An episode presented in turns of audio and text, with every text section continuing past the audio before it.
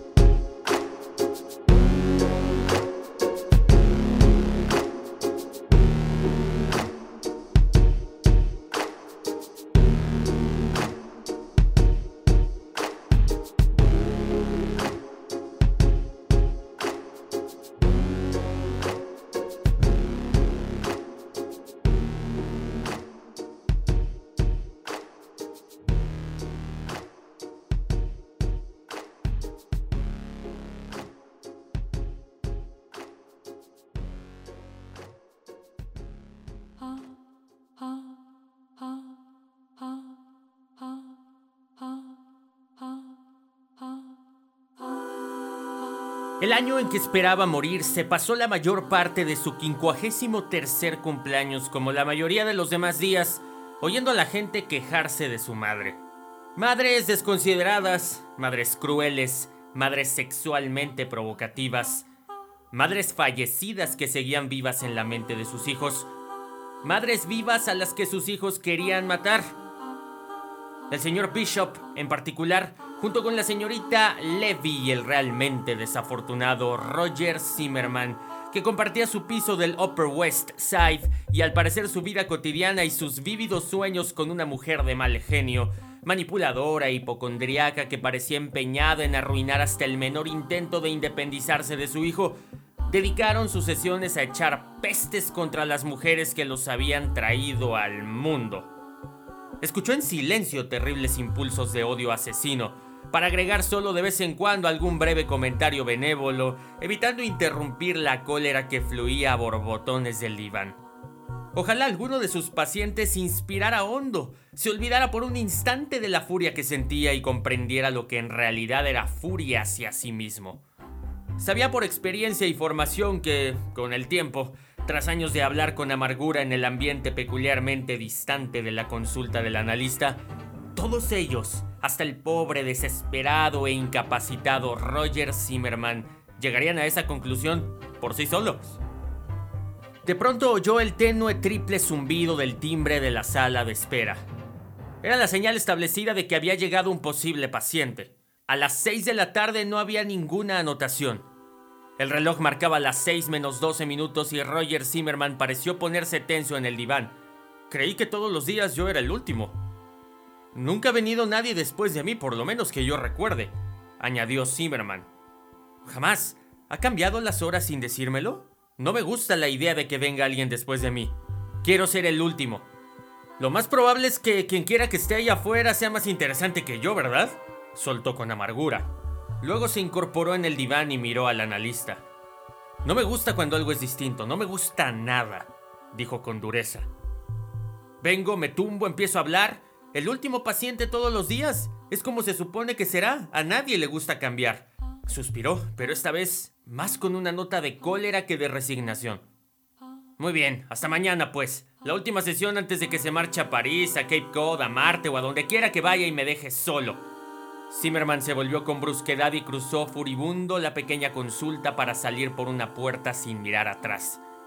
Permaneció un instante en el sillón escuchando el tenue sonido de los pasos del hombre enfadado que se alejaban por el pasillo exterior. Después se levantó, resintiéndose un poco de la edad que le había anquilosado las articulaciones y tensado los músculos durante la larga y sedentaria tarde tras el diván, y se dirigió a la entrada, una segunda puerta que daba a su modesta sala de espera. No tenía idea de a cuál de sus pacientes se le habría ocurrido volver si es que era uno de ellos. Tampoco era capaz de imaginar qué paciente sufriría una crisis tal que lo llevara a introducir un cambio tan inesperado en la relación entre analista y analizado. En esto Zimmerman tenía razón. Cambiar iba en contra de todo, así que cruzó la habitación con brío, con el impulso que genera la expectativa un poco inquieto ante la idea de que algo urgente se hubiese colado en una vida que con frecuencia temía que se hubiese vuelto demasiado imperturbable y totalmente previsible. Abrió la puerta y observó la sala de espera. Estaba vacía. Y entonces vio el sobre que alguien había dejado en el asiento de la única silla que había para los pacientes que esperaban. Soltó el aire despacio, sacudió la cabeza y pensó que eso era algo demasiado melodramático, incluso para sus actuales pacientes. Se acercó y recogió el sobre. Tenía su nombre mecanografiado. ¡Qué extraño! musitó. Dudó antes de abrir la puerta, que levantó a la altura de la frente como haría alguien que quisiera demostrar sus poderes mentales en un número de variedades, intentando adivinar cuál de sus pacientes la habría dejado. Pero era un acto inusual a todos les gustaba expresar quejas sobre sus supuestas deficiencias e incompetencia de forma directa y con frecuencia, lo que aunque molesto a veces, formaba parte del proceso. Abrió el sobre y extrajo dos hojas mecanografiadas. Leyó solo la primera línea. Feliz quincuagésimo tercer cumpleaños, doctor. Bienvenido al primer día de su muerte. Andrew Van Wingarden y Benjamin Goldwasser creadores del concepto MGMT, habían hecho una pausa de casi 5 años después de fracasar con sus intentos de emular un paradisiaco y exitoso debut musical como Oracular Spectacular, por lo que decidieron guiarse por un instinto oscuro al que denominaron Little Dark Age, consternación 100% social derivado de la victoria de Donald Trump en las elecciones de Estados Unidos en 2016. ¿Es realmente posible que suceda lo más imposible? Se preguntaron. Y así, entre otras canciones que rompieron el propio paradigma que ellos mismos se habían creado sobre The Management, nació When You Die. Sobre aceptar que a veces uno no es agradable y en ocasiones esto llega a niveles crueles y malignos.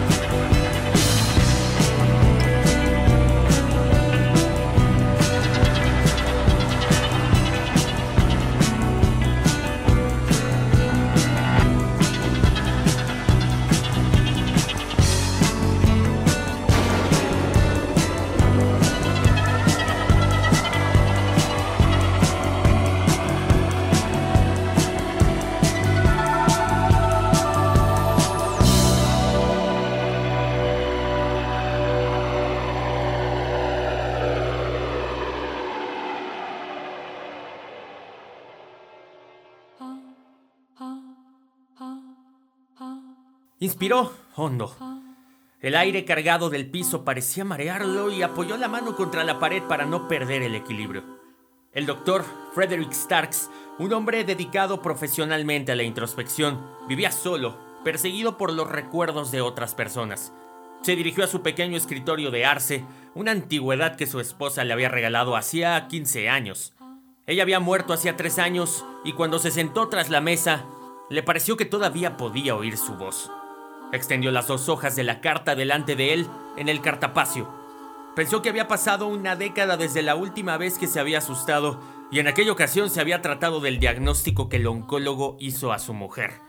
Ahora, el renovado sabor seco y ácido en su boca era tan desagradable como la aceleración de su corazón que sentía desbocado en el pecho.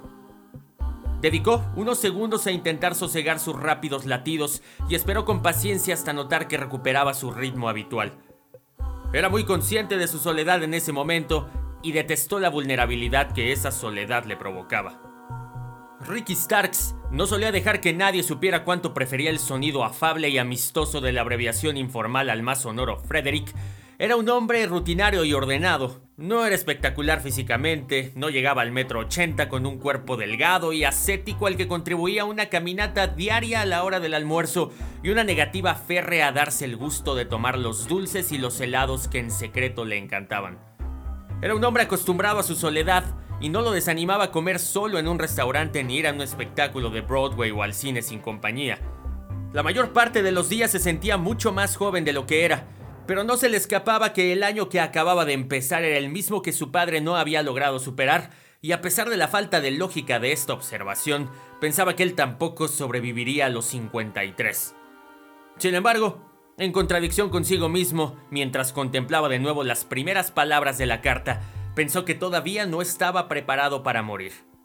Entonces siguió leyendo, despacio, deteniéndose en cada frase, dejando que el terror y la inquietud arraigaran en él.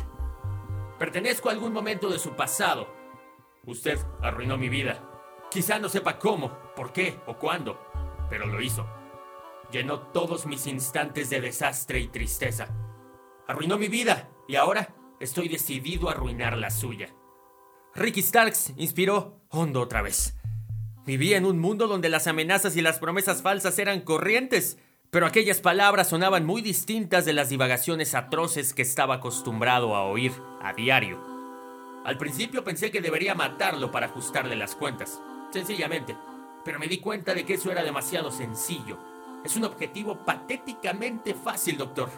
De día, no cierra las puertas con llave, Da siempre el mismo paseo por la misma ruta de lunes a viernes. Los fines de semana sigue siendo de lo más predecible.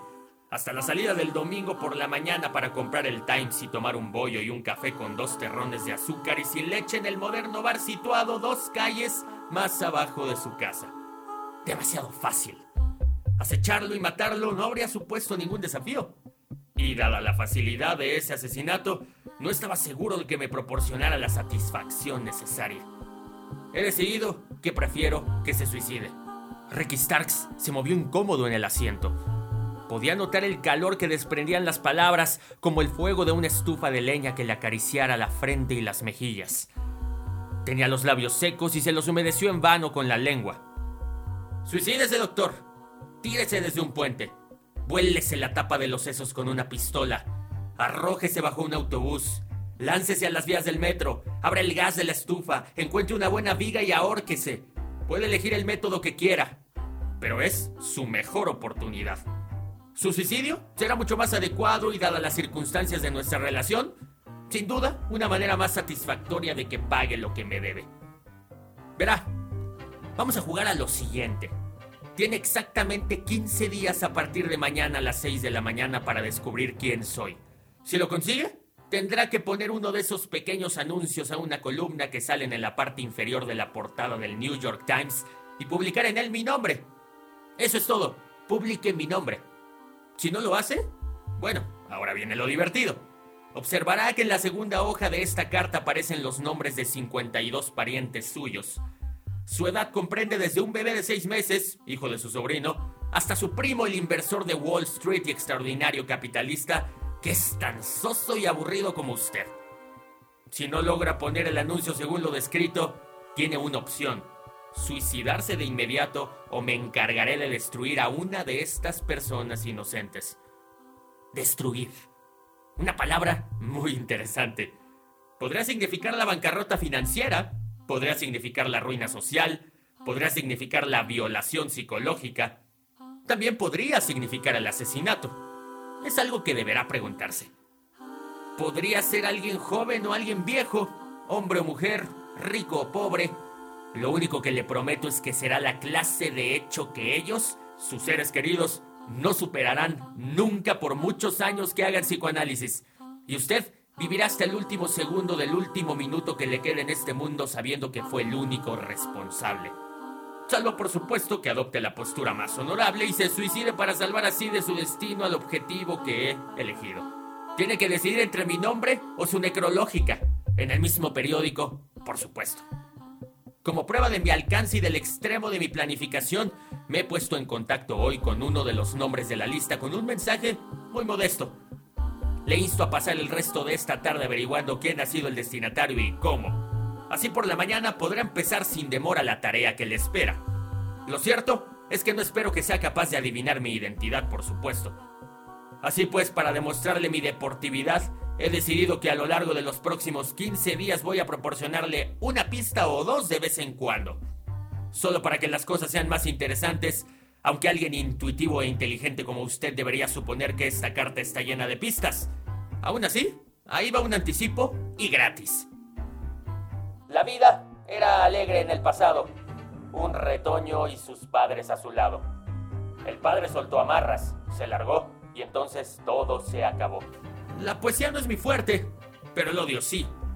Puede hacer tres preguntas que se contesten con sí o no. Use el mismo método, los anuncios de la portada del New York Times. Contestaré a mi propia manera en 24 horas, así que buena suerte. Tal vez desee también dedicar tiempo a los preparativos de su funeral. La incineración es probablemente mejor que un entierro tradicional. Yo sé cuánto le desagradan las iglesias. No creo que sea buena idea llamar a la policía. Lo más seguro es que se burlen de usted y sospecho que su altanería no lo encajará demasiado bien. Además, podría enfurecerme más. No se imagina usted lo inestable que soy en realidad.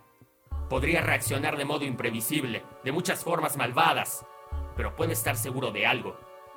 Mi cólera no conoce límites. Sobre dudar si estamos dormidos o despiertos, sufriendo o gozando, pero sea lo que sea, perdido al fin. Canción que pertenece a un álbum inspirado en temas como la depresión y la muerte, luego de que el líder de la banda Josh Hum y creador del contenido lírico de Like Clockwork del 2013 sufriera una muerte temporal durante una cirugía en 2011. Keep Your Eyes Peeled de los prolíficos Queens of the Stone Age.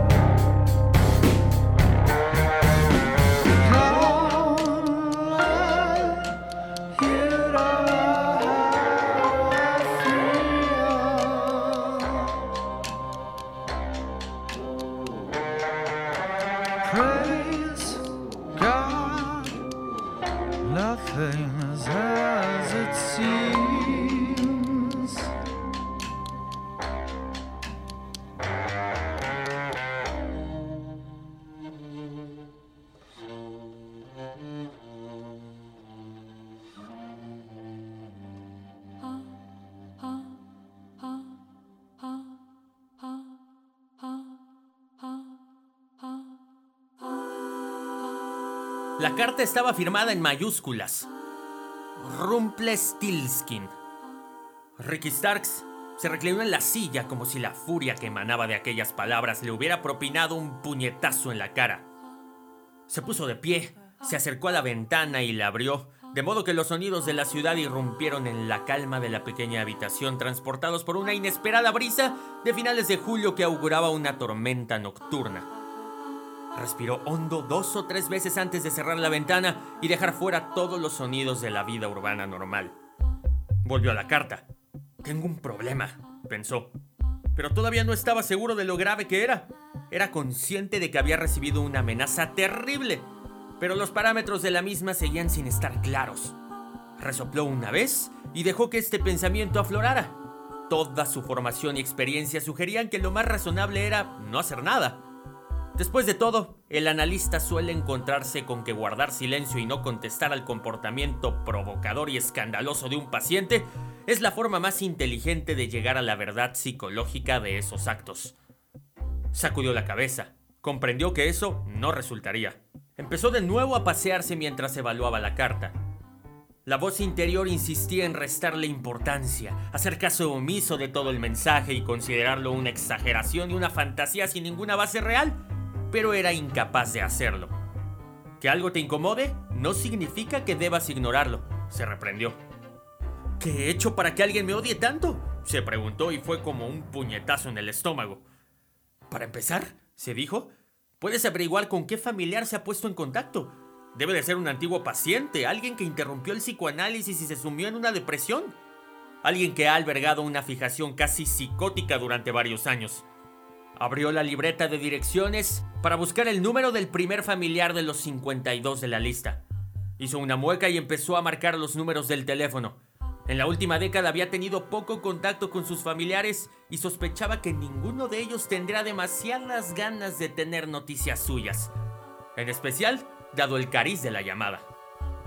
Pensó que no debería subestimar a Rumpelstiltskin hasta que se supiera mucho más sobre él, pero estaba seguro de que ningún paciente al que hubiera psicoanalizado con normalidad volvería años más tarde resentido y enfurecido, tan cambiado como para ocultarle su identidad.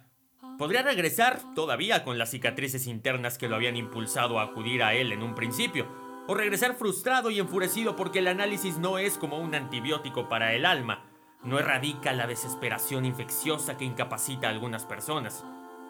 O regresar enfadado con la sensación de haber desperdiciado años hablando sin que nada hubiera cambiado demasiado para él. Eran posibilidades, aunque en las casi tres décadas de Ricky como analista había habido pocos fracasos así. Por lo menos que él supiera. Pero no era tan engreído como para creer que cualquier tratamiento, por largo que fuera, conseguía invariablemente un éxito total. Siempre había terapias con peores resultados que otras. Tenía que haber pacientes a los que no hubiera ayudado, o a los que hubiera ayudado menos, o que hubieran retrocedido de las percepciones que proporciona el análisis hacia algún estado anterior, incapacitados de nuevo, desesperados de nuevo. Al otro día, cuando faltaba un minuto para las 5, miró por la ventana Apartó los ojos de la ventana al oír los tres toques del timbre. Se puso de pie y se dirigió a abrir la puerta para que el señor Zimmerman entrara con toda su impaciencia. A Zimmerman no le gustaba esperar en la sala. Llegaba unos segundos antes del inicio de la sesión y esperaba ser recibido al instante. Abrió la puerta y empezó su saludo habitual. Buenas tardes. Pero en la sala de espera no estaba Roger Zimmerman. En su lugar Ricky se encontró frente a una joven escultural y atractiva. Llevaba una gabardina negra, con cinturón que le llegaba hasta los zapatos, muy fuera de lugar en ese caluroso día veraniego, y unas gafas oscuras que se quitó dejando al descubierto unos penetrantes y vibrantes ojos verdes. Tendría unos treinta y pocos años. Una mujer cuya belleza estaba en un punto álgido y cuyo conocimiento del mundo se había agudizado más allá de la juventud. Perdone, se excusó Ricky vacilante, pero Descuide, dijo la joven con displicencia a la vez que sacudía su melena rubia hasta los hombros y hacía un ligero gesto con la mano. Hoy Zimmerman no vendrá. Estoy aquí en su lugar. Pero él ya no lo necesitará más, prosiguió la joven. Decidió terminar su tratamiento exactamente a las 2.37 de esta tarde. Aunque parezca mentira, tomó esa decisión en la parada de metro de la calle 92 después de una breve conversación con el señor R Fue el señor R quien lo convenció de que ya no necesitaba ni deseaba sus servicios. Y para nuestra sorpresa, a Zimmerman no le costó nada llegar a esa conclusión. Y dicho esto, pasó junto al sorprendido médico y entró en la consulta. Todas las canciones del regreso de Nine Inch Nails a la escena luego de un lustro sin publicar contenido nuevo como agrupación fueron escritas y compuestas por el extraordinario Trent Reznor con gran historia. En una época de los noventas, luchó contra la depresión clínica, desorden de ansiedad social, bloqueo del escritor y además sufrió la pérdida de su abuela. Adicción al alcohol y a la cocaína, reconoció que consideró suicidarse. El ahora ya ganador de un Globo de Oro, un Oscar, además multiinstrumentalista, director, compositor y todo lo bueno que un artista completo puede presumir, maduró y creció cuando creó Hesitation Marks, y en particular una canción sobre embrujarse y aprender a vivir con ello. Came Back Haunted del 2013.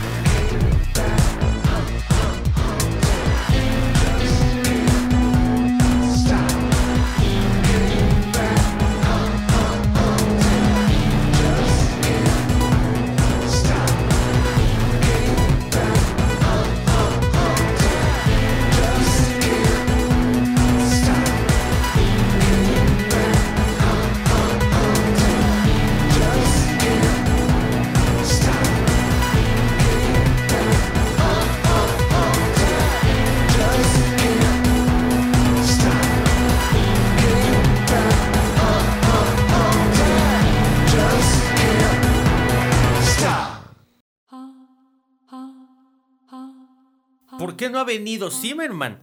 se preguntó Ricky. La chica con nombre Virgil levantó una mano. Zimmerman fue elegido para formar parte del juego, así que es aquí donde se desvela el misterio, dijo la joven alegremente. Confundido después de ese acto extraño, Ricky volvió dentro de sí. A veces, frente a las playas de Cape Cod, en Wellfleet, cerca de su casa del veraneo, se forman unas fuertes corrientes de retorno superficial que pueden ser peligrosas y en ocasiones mortales. Se crean debido a la fuerza del océano al golpear la costa, que acaba por excavar una especie de surco bajo las olas en la restinga que protege la playa. Cuando el espacio se abre, el agua entrante encuentra de repente un nuevo lugar para regresar al mar y circula por este canal subacuático. Entonces, en la superficie se produce la corriente de retorno. Cuando alguien queda atrapado en esta corriente, hay un par de cosas que debe hacer y que convierten la experiencia en algo perturbador. Quizás aterrador y sin duda agotador, pero más que nada molesto. Si no las hace, lo más probable es que muera. Como la corriente de retorno superficial es estrecha, no hay que luchar nunca contra ella. Hay que limitarse a nadar paralelo a la costa y en unos segundos el tirón violento de la corriente se suaviza y lo deja a uno a poca distancia de la playa. De hecho, las corrientes de retorno superficial suelen ser también cortas, de modo que uno se puede dejar llevar por ellas y cuando el tirón disminuye, situarse en el lugar adecuado y nadar de vuelta a la playa. Ricky sabía que se trataba de unas instrucciones sencillísimas que comentadas en un cóctel en tierra firme o incluso en la arena caliente a la orilla del mar, hacen que salir de una corriente de retorno superficial no parezca más difícil que sacudirse una pulga de mar de la piel. La realidad, por supuesto, es mucho más complicada. Ser arrastrado inexorablemente hacia el océano, lejos de la seguridad de la playa, provoca pánico al instante. Estar atrapado por una fuerza muy superior es aterrador el miedo, el mar son una combinación fatal. El terror y el agotamiento ganan al bañista. Ricky recordaba haber leído en el Cape Cod Times por lo menos un caso cada verano de alguien ahogado a escasos metros de la costa y la seguridad. En ese momento de confusión decidió que debía hablar directamente con Zimmerman, aunque Rumplestiltskin lo hubiera sobornado de algún modo para que abandonara el tratamiento, quizá lograse arrojar algo de luz sobre la identidad de su torturador. Tardó un cuarto de hora de paseo a buen ritmo en llegar a la manzana de la casa de Zimmerman. Nunca antes en sus casi tres décadas de profesión había roto la relación rígida y formal entre paciente y analista. Jamás había imaginado que iría a casa de un paciente a ver cómo estaba. Recordó las palabras de la mujer con nombre Virgil. Zimmerman había decidido dejar el tratamiento a las 2 y 37 de esa tarde en una parada de metro cercana. No tenía sentido. Miró hacia atrás y vio una cabina telefónica en la esquina. Se acercó, introdujo una moneda y marcó el número de Zimmerman. El teléfono sonó una docena de veces sin que nadie contestara. Colgó y retrocedió. Echó un largo vistazo al edificio donde vivía Zimmerman y sacudió la cabeza. Tienes que controlar esta situación. La carta amenazadora, la aparición de aquella despampanante mujer en su consulta habían alterado su equilibrio.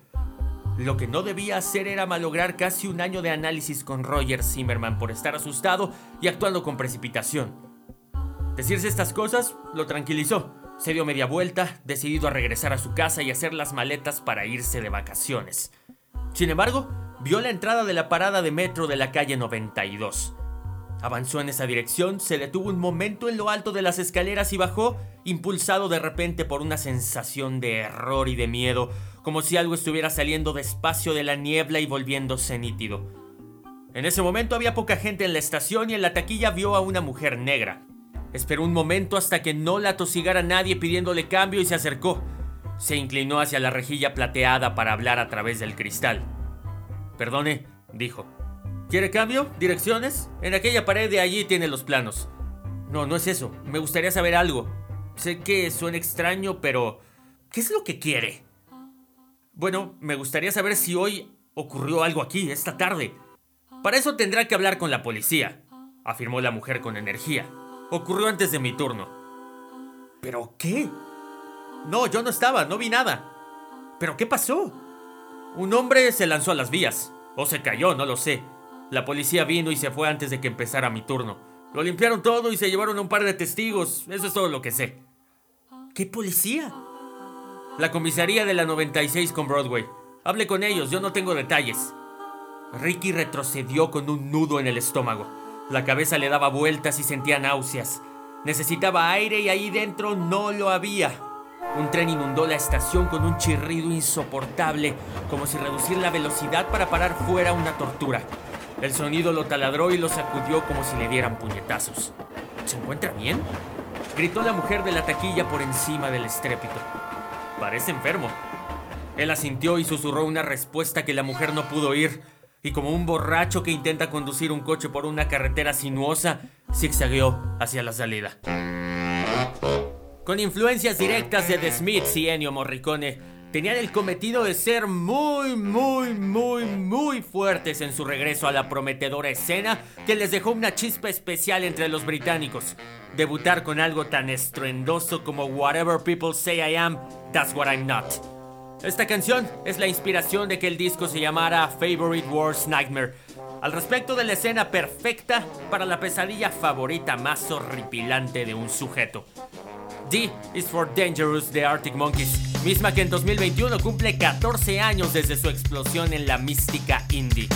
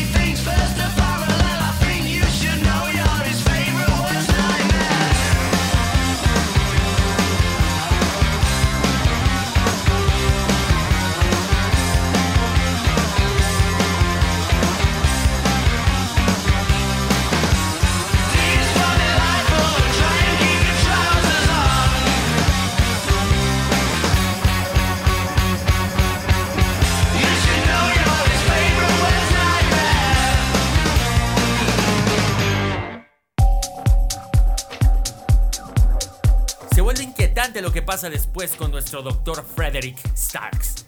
Pero es aquí donde tú, querido lector y radio escucha, debes involucrarte más que nunca, hacer posible que esta historia tenga un sentido para ti. Si el librario ha conseguido un poco engancharte, estoy convencido de que el libro hará mucho más que eso. El psicoanalista de John Katzenbach en el episodio 89 de un librario que se acerca a los últimos 10 claves antes de cruzar la primera centena. Esta historia va caminando, por favor, a través del Instagram arroba guion bajo librario. Más contenidos para hacer de esto gigantesco. Frases, música, videos, contenidos, historias, muchas cosas que pueden hacer de ti un rato agradable o al menos desconectarte un poco de la realidad entre la fantasía de los libros. Tú, ahí donde estés, la próxima semana nos espera otra historia emocionante.